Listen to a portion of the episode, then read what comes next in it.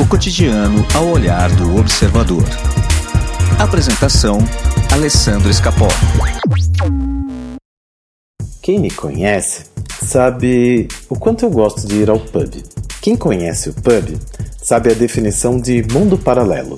Eu sempre digo que quando a gente abre aquela porta-balcão e entra, o mundo passa a ter uma outra lógica de tempo, de espaço e até de humanidade. Há mais de 20 anos eu vou ao pub para escutar a mesma música, beber a mesma bebida e ver quase que sempre as mesmas pessoas. Essa é a graça do pub. Lá ninguém é melhor. Todos pegam fila, todos pagam o mesmo preço, que é justo, e todos se respeitam. Geralmente, olho para o relógio às 6 da manhã quando o DJ Estevão para de tocar e sai para comer o lanche da tia com a gente. Ah, o lanche da tia é o melhor do mundo.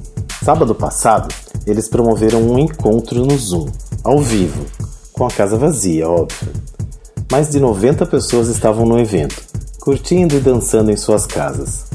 Ver o telão, escutar a música e encontrar algumas pessoas que sempre vemos por lá foi uma experiência e tanto. Que saudade. Ao final, chorei. Chorei de saudade da vida que a gente tinha. Desde o início da quarentena, tenho refletido muito e tentado levar isso da melhor forma possível. Trabalho em casa, saio muito pouco. Leio, estudo, passeio com o Bud, arrumei armários, consertei quase tudo por aqui. Confesso que estava precisando rever e arrumar muitas coisas, fora e dentro de mim. A quarentena tem um lado ótimo. Faço as refeições todos os dias com meu filho, conversamos, trocamos ideias e sonhos. Até a Lídia, nossa gatinha, está mais próxima da gente. Mas, voltando ao choro, sinto falta do calor dos meus amigos, de abraçar pessoas, de me sentir seguro. Sinto falta dos almoços na casa da minha irmã, dos cafés com as pessoas que amo e de acompanhar a gravidez da minha sobrinha. Sinto falta de preparar as minhas aulas presenciais e dar aquela aula cheia de propósito com a sala lotada. Acho o choro legítimo. A máquina está cheia de roupa lavada para estender. A cozinha cheia de louça para lavar. A barba está por fazer. E pensar todos os dias no que vamos comer no jantar às vezes me cansa. Não saber quando tudo isso vai passar, se teremos emprego, dinheiro e conforto, abala qualquer pessoa. Ver o noticiário da TV é desmotivador. Aquela mania de ligar a TV para fazer barulho não existe mais. O barulho tem sido muito pesado. Nas redes sociais, as pessoas treinam, leem, aprendem, limpam e estão cada dia mais plenas e maravilhosas. Olho tudo isso e me pergunto: será mesmo? porque eu tenho meus momentos de tristeza.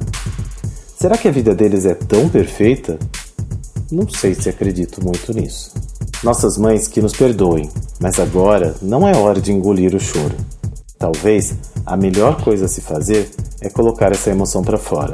As emoções precisam ser acolhidas. Depois do choro vem o alívio e a esperança. Esperança de que tudo passe, de que as pessoas melhorem, de que o universo eleve sua vibração, de que a gente saia dessa com mais maturidade, força e compaixão. Eu acredito muito nisso. Mas o tema central desse texto é o choro. E a dica é: chore. Chore muito. Se permita sentir. Afinal, estamos todos vivendo o luto coletivo de um mundo que a gente conheceu e que não será o mesmo. O futuro não é mais como era antigamente e cabe a nós construir um futuro melhor. Chorar é preciso. Se precisar de ombros, mesmo que virtuais, conte comigo. Bom dia, levante e vá realizar seus sonhos. Quanticamente o cotidiano ao olhar do observador. Apresentação: Alessandro Escapó.